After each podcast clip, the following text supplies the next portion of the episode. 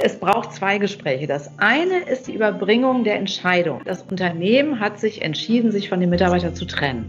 Und in dem ersten Gespräch wird es nur um diese Nachricht gehen. Und diese Nachricht, die mhm. muss klar und deutlich formuliert werden. In den ersten fünf Sätzen muss die Botschaft rüberkommen. Und viel mehr wird in dem Gespräch auch nicht passieren. Im nächsten Gespräch, wenn der Mitarbeiter diese Nachricht erstmal verdaut hat, also das ist ja erstmal ein Schock. Und erst wenn, wenn das verarbeitet ist und akzeptiert ist, das ist jetzt so, dann kann der Blick nach vorne kommen im Sinne von, okay, welche Chancen ermöglicht mir das vielleicht auch? Sagen Annabel Schröder und Julia Düttmann heute bei Everyday Counts, dem Leader-Podcast. LIDA ist deine App für gute Arbeit. LIDA unterstützt, motiviert und inspiriert dich mit aktuellen Inhalten, mit Impulsen zu ganz verschiedenen Führungsthemen. Außerdem enthält LIDA zehntausende Tipps für typische Führungs- und Alltagssituationen und LIDA enthält ein Reflexionstool, das dir hilft, dein Leistungs- und Gesundheitsniveau aufrechtzuerhalten. Nicht zuletzt enthält LIDA aber auch alle Folgen Everyday Counts. Die haben wir da mittlerweile auch eingebaut. Das heißt, du hast da jederzeit Zugriff auf Expertengespräche zu ganz verschiedenen Themen rund um Leadership und Teamwork. Die kostenfreie Basisversion von LIDA kannst du jederzeit in den App Stores von Google und Apple downloaden. So viel vorab, jetzt wünsche ich dir viele neue Erkenntnisse mit der aktuellen Folge Everyday Counts mit Julia Düttmann und Annabel Schröder. Willkommen bei Everyday Counts, dem Leader Podcast. Mein Name ist Christoph Braun und ich freue mich heute gleich zwei Kolleginnen gegenüber zu sitzen, zwei geschätzten Kolleginnen. Da ist einmal die großartige, die fantastische Annabel Schröder und zu meiner Rechten die brillante Julia Düttmann. Annabelle, Julia, herzlich willkommen bei Everyday Counts. Dankeschön. Ja, ich, äh, drunter mache ich es heute nämlich nicht. ähm, wir wollen heute über ein Thema sprechen, das ähm, ein schwieriges Thema ist, das ein anspruchsvolles Thema ist, das ein herausforderndes Thema ist, und zwar für beide Parteien, die daran notwendigerweise beteiligt sind.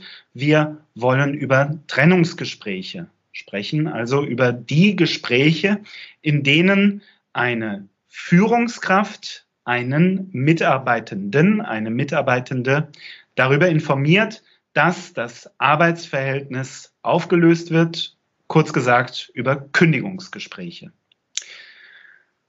Das ist ein sehr, sehr anspruchsvolles Thema, aber wenn wir äh, auf den Kalender schauen, Mai 2020, ähm, das ist ein Thema, von dem zu befürchten ist, dass es uns in den kommenden Monaten und Jahren noch beschäftigen wird. Das stimmt. Ja, das wird auf jeden Fall zunehmen in kommender Zeit. Mhm. Umso wichtiger ist es, dass man sich ähm, damit auseinandersetzt und dass man gerade als Führungskraft ähm, sich Gedanken darüber macht, wie man in ein solches Gespräch geht, wie man es vorbereitet und wie man ähm, dem Mitarbeitenden diese Nachricht überbringt. Ihr kommt beide oder ihr habt beide einen Hintergrund, ähm, der unter anderem auch die positive Psychologie umfasst. Und da ist ja die Wertschätzung ein ganz, ganz wichtiger Faktor, dass ähm, der, äh, die Einzigartigkeit des Einzelnen, das Potenzial des Einzigen. Und das wird gleich in unserem Gespräch eine ganz wichtige Rolle spielen, wenn es darum geht, wie überbringe ich denn so eine Nachricht und belasse dem Einzelnen seine Einzigartigkeit, seine Würde und äh, drücke das wertschätzend aus. Ich bin sehr gespannt darauf. Liebe Annabel, liebe Julia, bevor wir reingehen in unser Gespräch, möchte ich euch aber wie allen Gästen in unserem Podcast zunächst zwei Aufwärmfragen stellen. Die erste Aufwärmfrage, das ist die Frage nach einem Mythos, einem Mythos der Arbeit, also einer These, einer Idee, einem Vorurteil, das oder die da draußen in den Köpfen der Menschen herumschwirrt und von der ihr sagt, ha, das stimmt eigentlich gar nicht. Was habt ihr uns da denn mitgebracht? Ja, dann fange ich, Annabelle, mal kurz an, diesen Mythos zu erklären. Ähm, ein Mythos ist, dass man letztendlich eine schlimme Nachricht in Watte verpacken kann, um sie etwas ähm, netter zu formulieren, etwas weicher rüberzubringen.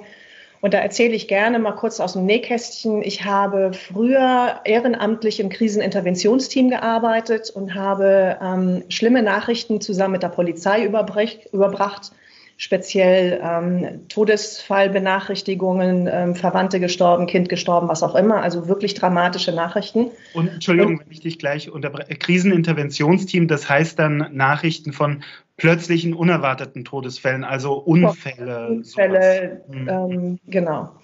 Ähm, und dort haben wir halt eines gelernt, dass man eine so schlimme Nachricht in keinster Form irgendwie nett verpacken kann. Es wird immer wehtun egal wie man es formuliert, man wird dem Menschen Leid zufügen. Ähm, es ist nicht möglich, diese Nachricht abzumildern. Im Zweifel weiß er auch gar nicht mehr, wie man die Nachricht formuliert hat, weil es einfach dann überlagert wird durch sämtliche Emotionen danach. Also ähm, die Zielsetzung ist, das wirklich klar und deutlich einfach auf den Punkt auszusprechen. Ähm, man kann das Leid nicht abmildern, indem man es anders ausspricht. Mhm, mh. Habt ihr das schon erlebt, dass, also unser Thema gleich sind ja die ähm, Trennungsgespräche, ähm, dass das im, in diesem beruflichen Kontext vorkommt, dass Leute versuchen, so eine, so eine äh, ja, Kündigungsnachricht in Watte zu packen? Definitiv. Also äh, in Seminaren wird es immer wieder deutlich, wo, wo wir gerne auch Rollenspiele durchführen, und es ist ja auch nachvollziehbar. Das, das, ist ja dieser Wunsch, ich möchte dem anderen nicht wehtun. Mhm, es gibt klar. ja jedem Leid, eine Kündigung auszusprechen. Selbst wenn es eine Kündigung ist wegen mangelnder Leistung, ist das ja nichts, wo man sich darüber freut als Überbringer dieser Nachricht. Mhm, mhm. Und wenn es eine betriebsbedingte Kündigung ist, wo der andere vielleicht sogar noch gute Leistung gebracht hat, fällt es noch mal schwer. Von daher ist dieser Wunsch ja sehr nachvollziehbar, dass, du hattest es eingangs auch erwähnt, das Wert, also vermeintlich wertschätzend zu machen, indem man es nochmal ja abmildert, äh, vielleicht auch nochmal sagt, naja, vielleicht gibt es ja doch noch eine Chance oder es, aber im Endeffekt, wertschätzend ist genau das, dass ich nämlich auf den Punkt die Nachricht rüberbringe. Die Nachricht ist da, die Tatsache ist da und an der kann ich nichts ändern. Mm, mm. Vielen, vielen Dank. Ähm, ja, ich glaube, das ist ähm, ein total greifbarer Mythos, den der eine oder andere von uns äh, sicher auch schon miterlebt hat.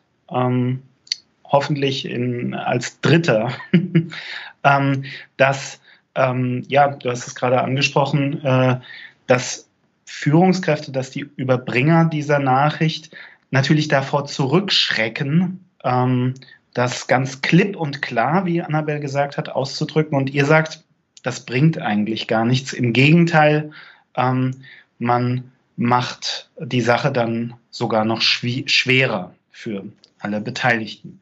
Vielen, vielen Dank für diesen Mythos. Die zweite Aufwärmfrage, das ist die Frage nach einem Quick Win, also nach einem Gedanken oder einer Methode, einem Prozess, einem Hack, von dem ihr sagt, wenn ihr das tut, das macht euch in eurem Alltag ganz schnell effektiver oder effizienter oder das ist was, das inspiriert oder motiviert. Was habt ihr uns da mitgebracht als Quick Win? Also ich würde hier, dass es zum, zum Thema passt, genau das nehmen, was wir gerade besprochen haben. Mhm gute Mischung aus einer klaren Botschaft, muss ja auch eine Kündigung sein, kann auch eine Kritik sein, gepaart mit Wertschätzung. Und Wertschätzung heißt, ich nehme mich zurück, ich stelle Fragen, ich achte auf die Bedürfnisse meines Gegenübers. Mhm, mhm. Und das, ähm, so verstehe ich dich, nicht unbedingt nur in Trennungsgesprächen, sondern das ist ein ein roter Faden, der sich durch die Mitarbeitergespräche, die wir als Führungskräfte führen, ziehen darf. Und zwar insgesamt. Nicht wahr? Ganz genau. Also ich äh, gehe mal davon aus, es fällt jedem von uns relativ leicht, Lob, Anerkennung und so weiter auszusprechen. Immer wenn es um was Negatives geht, mm. geht es darum, klar zu sagen, worum es geht, klar die Erwartungen zu formulieren, klar die Kritik auszusprechen und dann es aber zu verbinden mit Wertschätzung im Sinne von, ich höre dem anderen zu, ich stelle Fragen, ich stelle mich auf die Bedürfnisse ein, ich frage den vielleicht nach Ideen, wie er das vermeiden kann. Ne, und daraus eine gute Verbindung zu schaffen. Okay, vielen, vielen Dank. Ich glaube, das ist auch eine sehr, sehr gute Richtschnur für erfolgreiche und vor allen Dingen für ja, sensible und wertschätzende Gespräche. Und damit, liebe Julia, hast du mir eine hervorragende Brücke gebaut hinein in unser Gespräch. Ähm, ich falle mal gleich mit der Tür ins Haus.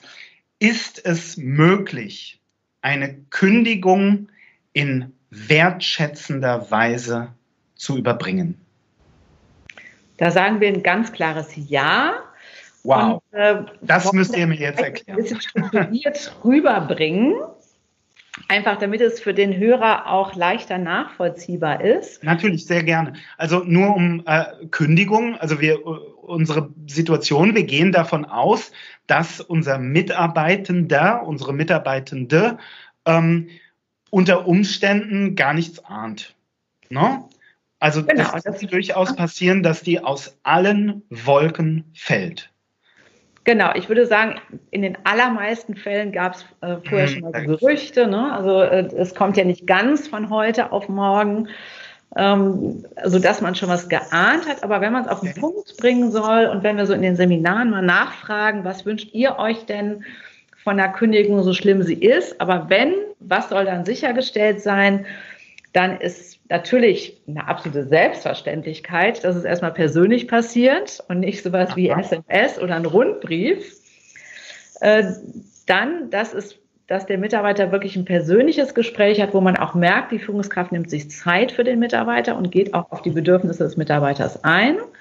Dann ganz klar auch klare, nachvollziehbare Gründe, denn der Mitarbeiter muss ja auch irgendwie zu Hause erzählen, warum das passiert ist. Aha. Und natürlich ist es, fällt es mir, wenn, wenn mir gekündigt wird, am leichtesten, wenn ich irgendwie erklären kann, warum es dem Unternehmen schlecht geht. Mhm. Um mein, ja, mein Gesicht, meine Identität zu wahren. Ne? Und dann auf keinen Fall sowas wie Floskeln. Ach, wird schon, ach, selbst in ihrem Alter finden sie doch noch mal was. Das ist alles völlig überflüssig. Mhm, mh, mh. Ähm, ich habe mir jetzt, ich hoffe, ich habe das korrekt mitbekommen, vier ähm, Kriterien oder Parameter notiert, die du gerade genannt hast. Du hast gesagt, so ein Kündigungsgespräch, so ähm, ja ein Trennungsgespräch, das muss unbedingt persönlich erfolgen.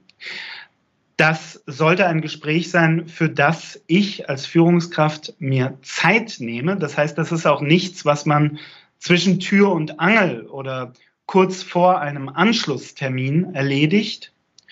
Das sollte spezifisch sein in dem Sinn, dass man exakt erklärt, warum das Arbeitsverhältnis beendet wird. Und zuletzt hast du den Punkt angesprochen, den wir gerade eben im Vorgespräch schon ein bisschen hatten, keine Floskeln. Nicht drumherum reden, sondern möglichst konkret und präzise sein. Ähm, ich behaupte jetzt einfach mal, wir sind hier zu dritt in der Runde. Jeder von uns kennt lauter Fälle, in denen das nicht passiert ist. Wir drei, wir waren vergangene Woche in einem unserer Sync Leadership Briefings und da hat eine Teilnehmerin zum Beispiel berichtet, dass ein ganzes Team via E-Mail erfahren hat, dass die, ja, die Arbeitsverhältnisse des kompletten Teams beendet werden. Warum ist die Frage ist so ein bisschen banal, aber warum geht das nicht? Warum, warum darf sowas einfach nicht passieren? Also warum es das gibt, ist natürlich logisch. Wenn ich tausend Leuten auf einmal kündige, ne, ist es ein bisschen schwierig, gleich mal tausend Gespräche auf 15 Minuten ähm, zu führen. Ja. Also es gibt immer nachvollziehbare Gründe möglicherweise, weshalb die Führungskraft das so gewählt hat. Mhm. Ähm, es ist natürlich total suboptimal. Es hat ähm, mehrere Gründe. Ein wichtiger Grund ist, dass es einen Image-Transfer gibt. Mit Image-Transfer meine ich, ähm, es spricht sich ja rum, wie mhm. die Mitarbeiter behandelt werden. Und wenn dieses Unternehmen später wieder Mitarbeiter einstellen möchte und die wissen, wie schlecht man mit den Mitarbeitern umgegangen ist, wie mhm. wertschätzend die Kommunikation war, ähm, dann werden sie einfach Schwierigkeiten haben, wirklich das Fachpersonal oder die Experten zu bekommen, die sie wirklich haben möchten. Ähm, und es hilft natürlich auch den Mitarbeitern nicht. Also man möchte ja theoretisch als Führungskraft nun auch nicht dem Mitarbeiter irgendwie ein schlechtes Wochenende jetzt ähm, bereiten, mhm. sondern das schon so gestalten, dass er halbwegs stabil da rausgeht, weil die Führungskraft hat natürlich auch ähm, die, die Verpflichtung, sich um ihre Mitarbeiter zu kümmern. Sie hat eine Fürsorgepflicht. Und wenn jemand per, per E-Mail gekündigt wird und sich danach von der Brücke stürzt, dann weiß ich nicht, ob die Führungskraft dann nochmal glücklich danach wird. Also die Führungskraft kann sehr wohl darauf einwirken, wie der Mitarbeiter nach Hause geht, ob er einen guten Grund hat, den er zu Hause dann seiner Familie erklärt, ob er stabil nach Hause geht und ähm, wie er dann danach noch über dieses Unternehmen spricht. Mhm. Das finde ich total wichtig, wie du das gerade erklärt hast, weil du ähm, zumindest für mich gerade ganz, ganz klar gemacht hast, dieses Trennungsgespräch, das ist eben nicht so ein letzter bürokratischer Akt, den man halt hinter sich bringt, sondern das ist ein ganz wesentlicher Akt in der gemeinsamen Geschichte des Mitarbeiters und des Unternehmens oder wenn ihr wollt, des Mitarbeiters und der Führungskraft. Und dieser ja, mutmaßlich letzte ähm, äh, gemeinsame Teil ähm, dieser Geschichte, der muss mit derselben ähm, Ernsthaftigkeit, mit derselben Sensibilität angegangen werden wie jeder andere Teil auch. Das ist nicht einfach nur ein, hier ist Ihr Kündigungsschreiben, tut mir leid, dass es so gelaufen ist, schönes Wochenende. Annabelle, du ja. Genau, und, und nicht nur das Image nach außen ist eben wichtig, sondern letztendlich. Es ist nicht der letzte Akt, wie du sagst, dieses Kündigungsgespräch. Mhm. Es verbleiben ja auch Mitarbeiter im Betrieb.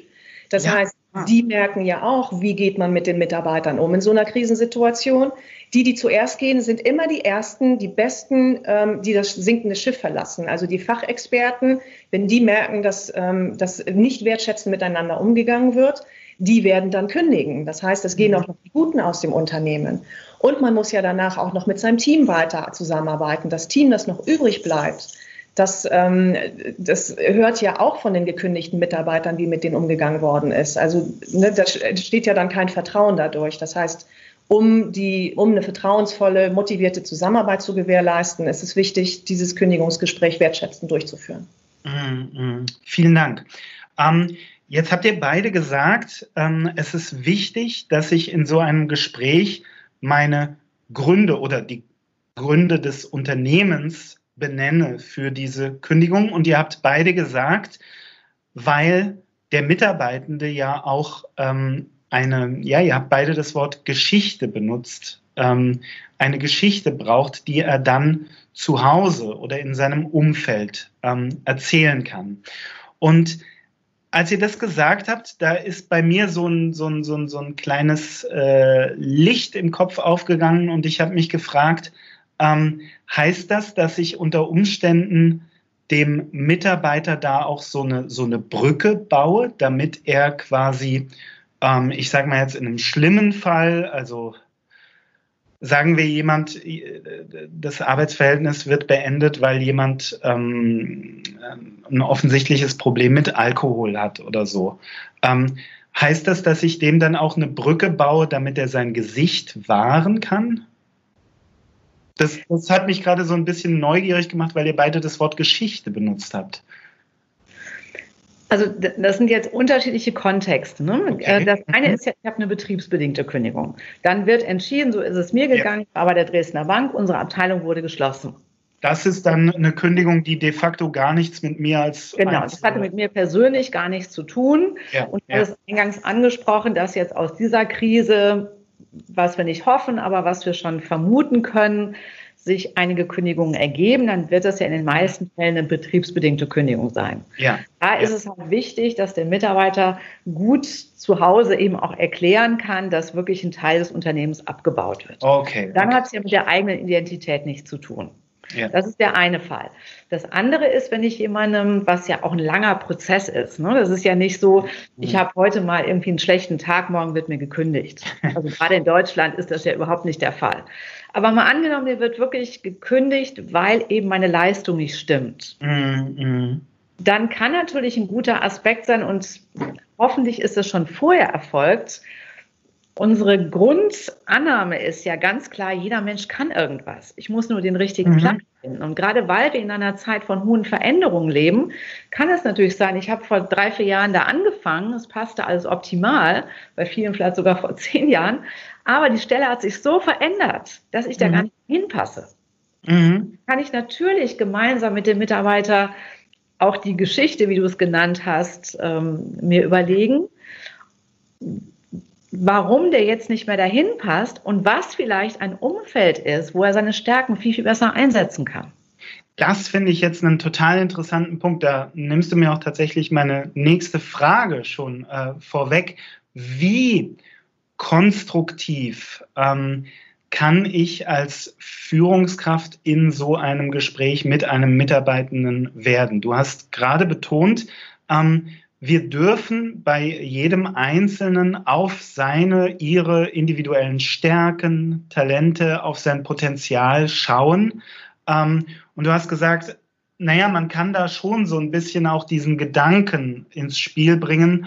Möglicherweise gibt es für dich ein Umfeld, in dem du deine Stärken und Talente besser einsetzen kannst. Hm, würdet ihr das in so einem Trennungsgespräch, also ich kann mir vorstellen, dass viele Führungskräfte, wenn sie das hören, dann sagen, huh, Gott sei Dank, ich kann auch eine gute Nachricht überbringen und sich dann daran festklammern und sagen, lieber Herr Meier, es tut mir wahnsinnig leid, dass es mit uns nicht geklappt hat, aber haben Sie sich schon mal überlegt XYZ? Äh, würdet ihr da sagen, das ist eine gute Idee oder ist das ähm, ist das tiefes Wasser, in das sich eine Führungskraft dann begibt, wenn sie zu konstruktiv wird.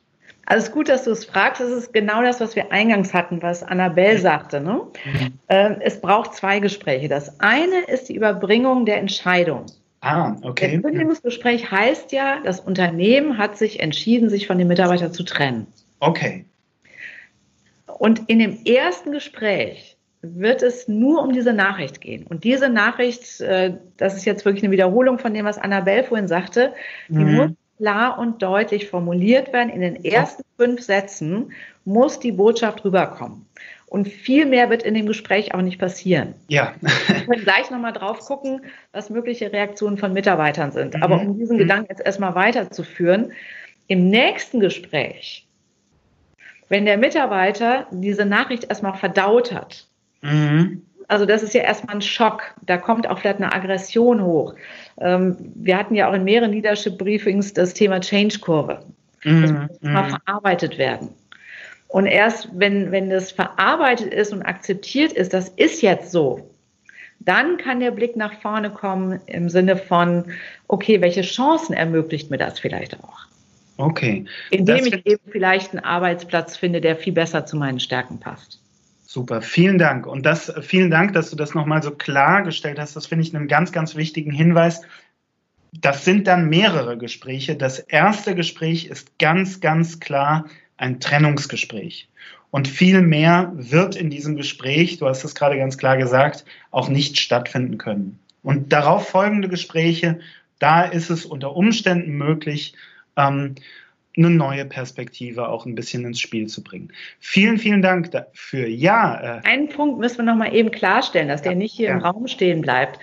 Wenn jemand ein Alkoholproblem hat mhm. und die Führungskraft spricht es an mhm. und der Mitarbeiter stimmt zu und sagt, ja, das stimmt, mhm. dann tritt ein Schutz in Kraft. Oh. Ja, dann kann die, Führungskraft nicht einfach sagen, okay, gut, dass ich das jetzt weiß, damit spreche ich hiermit die Kündigung aus. Mhm. Ja, also damit ist, wenn der Mitarbeiter dem das zugibt, dass er ein Problem hat, ja. dann ist er geschützt und dann wird es Maßnahmen geben. Das Unternehmen darf den dann gar nicht kündigen.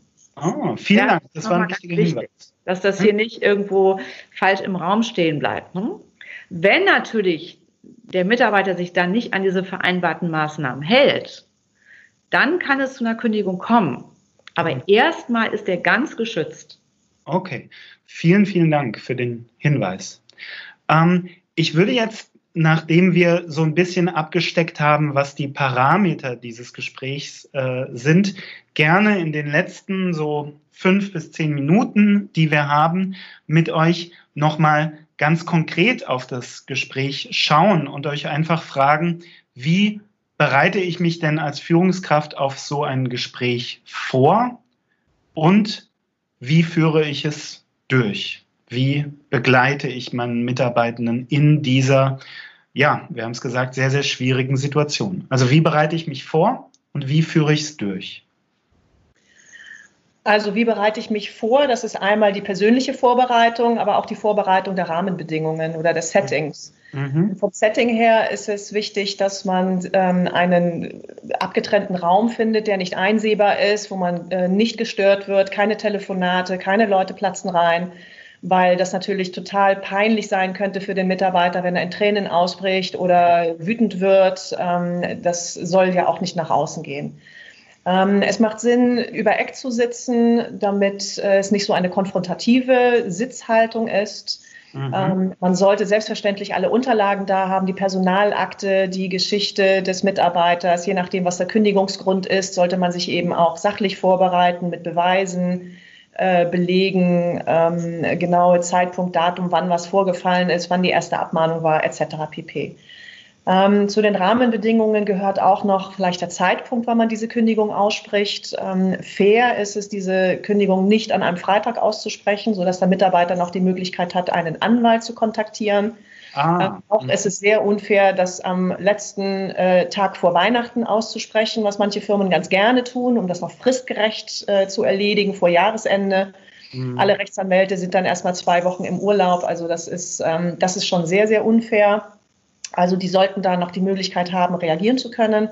Der Mitarbeiter sollte danach, ähm, wenn möglich, freigestellt werden oder zumindest keine ähm, wichtigen Termine haben, dass er nicht so tun muss, als wenn ihm nicht gekündigt worden wäre, obwohl er ihm eigentlich zu heulen zumute ist.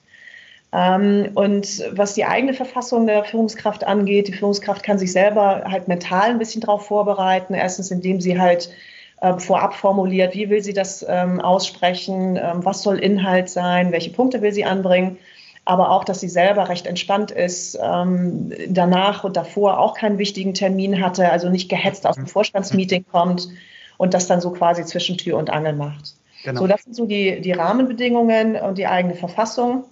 Und das Gespräch selber ist dann ähm, relativ kurz. Da reicht wirklich eine Viertelstunde. Ähm, da heißt es, wie wir schon vorhin gesagt haben, einmal auf den Punkt zu kommen, mhm. das klar auszusprechen, ähm, möglicherweise das mehrfach anzusprechen. Da kann Julia gleich noch was dazu sagen.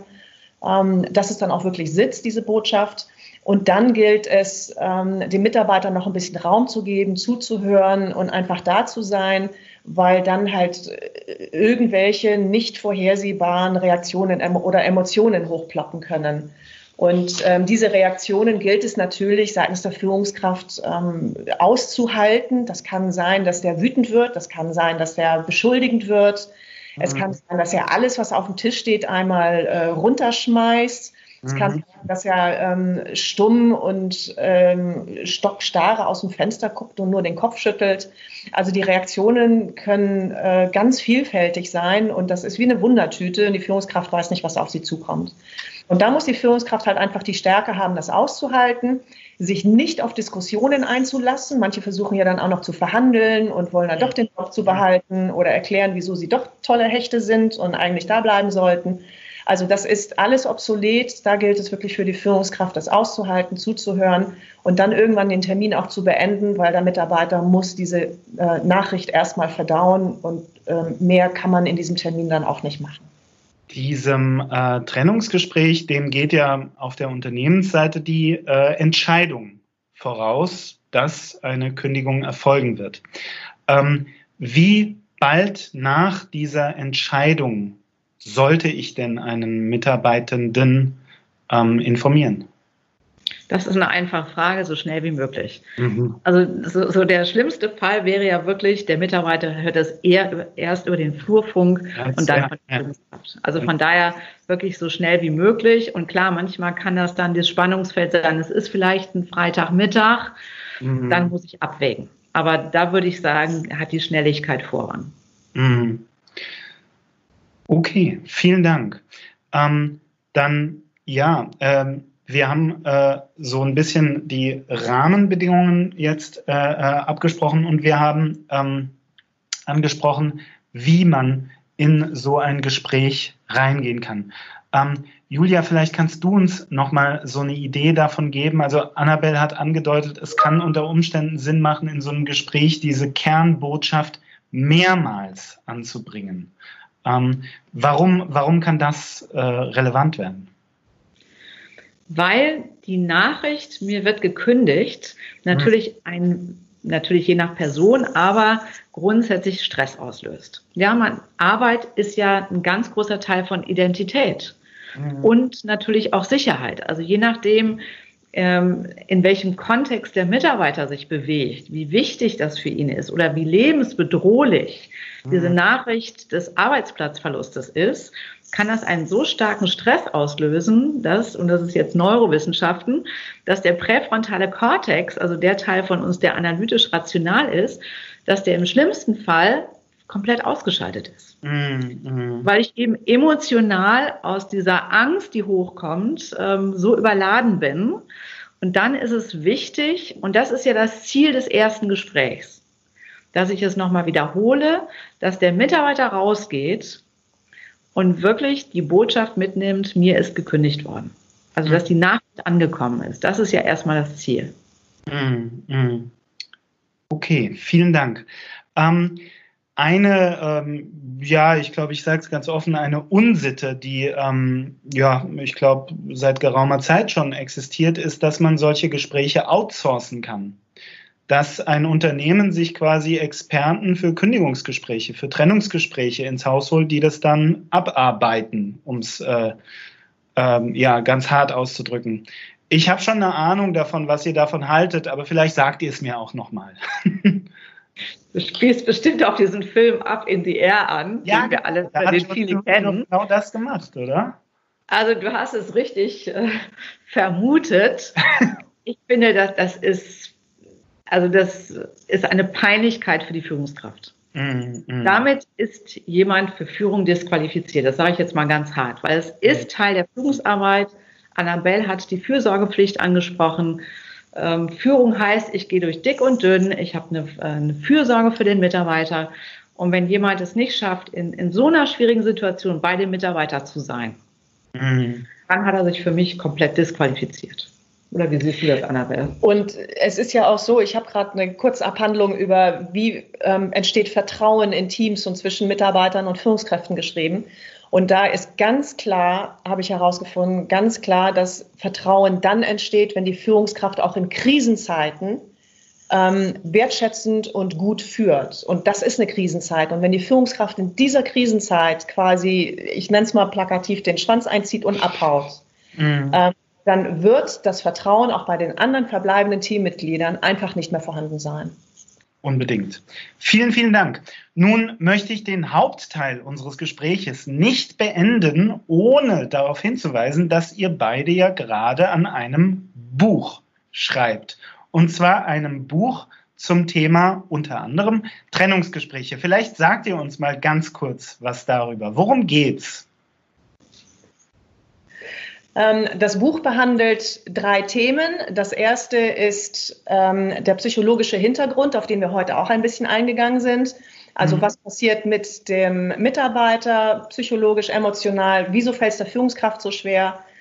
Ähm, und dann geht es halt ganz speziell, ganz pragmatisch auf, wie führe ich Trennungsgespräche. Also es ist eine ganz klare Liste, Anleitung, Ratgeber, wie man da gut und wertschätzend durchkommt.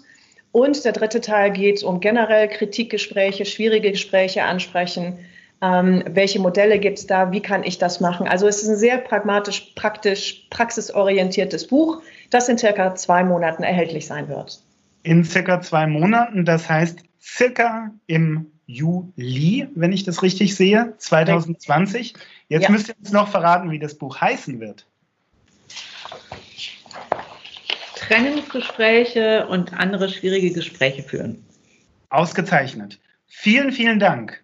Ähm, vielen, ja. vielen Dank, dass ihr uns diesen, äh, ja, dieses schwierige Thema erschlossen habt. Und danke auch auf den Hinweis auf euer Werk, das ich sehr, sehr gerne in den Show Notes verlinken werde. Liebe Annabelle, liebe Julia, bevor wir zum Ende kommen, dürft ihr, wie alle Gäste, noch eine letzte, ja, kleine Aufgabe bewerkstelligen, aber eine sehr schöne Aufgabe, um aus diesem schwierigen Thema rauszukommen. Ihr dürft Kudos geben, ihr dürft Empfehlungen aussprechen. Das heißt, ihr dürft uns einen Autor oder eine Autorin, einen Film, einen Podcast, einen TED Talk, eine Vorlesung, ein Seminar empfehlen. Ihr dürft uns etwas ans Herz legen, wovon ihr sagt, das macht euch schlauer, das inspiriert euch, das macht euch möglicherweise gut gelaunt. Auch hier wieder feuerfrei. Was habt ihr uns mitgebracht? Also mein absolutes Lieblingsbuch ist How to Have a Good Day oh. von Caroline Webb. Das ist eine McKinsey-Beraterin, die sich neurowissenschaftliche Studien angeschaut hat und die ganz praktisch auf das Arbeitsleben transferiert hat. How to have a good day. Auch das, ja. vielen, vielen Dank, werden wir gerne in den Show Notes verlinken. Und ich empfehle einfach als Ergänzung zu dem Thema, welches wir heute hatten und natürlich als Ergänzung zu unserem wunderbaren Buch, das wir schreiben, ähm, noch den Trennungspapst, Herrn Dr. Andrzejewski der einfach ganz viel über dieses Thema schon geschrieben hat. Und es geht natürlich um Trennung von Mitarbeiter und Führungskraft und nicht um Paartrennung, logischerweise. Das wäre ein eigenes Thema. Das wäre nochmal ein eigener Podcast. Aber das ist ein weites Feld. Liebe Annabelle, liebe Julia, ich danke euch ganz, ganz herzlich, dass ihr euch die Zeit genommen habt, um mit uns über ein ja sehr herausforderndes, sehr schwieriges, aber ähm, in manchen Situationen unvermeidliches Thema zu sprechen. Und auch euch danke ich ganz, ganz herzlich fürs Reinhören bei Everyday Counts, dem Leader-Podcast. Und ich würde mich freuen, wenn ihr uns treu bleibt und auch bei künftigen Folgen wieder dabei seid. Ciao. Tschüss, danke. Tschüss, dir auch. Das war Everyday Counts, der Leader-Podcast. In deiner Leader-App findest du jede Menge Tipps für typische Führungs- und Alltagssituationen und alle Folgen Everyday Counts. Ja, die sind mittlerweile auch in der App hinterlegt. Du findest Lieder im Google Play Store und im App Store. Die Basisversion kannst du jederzeit kostenfrei runterladen. Schau einfach mal rein.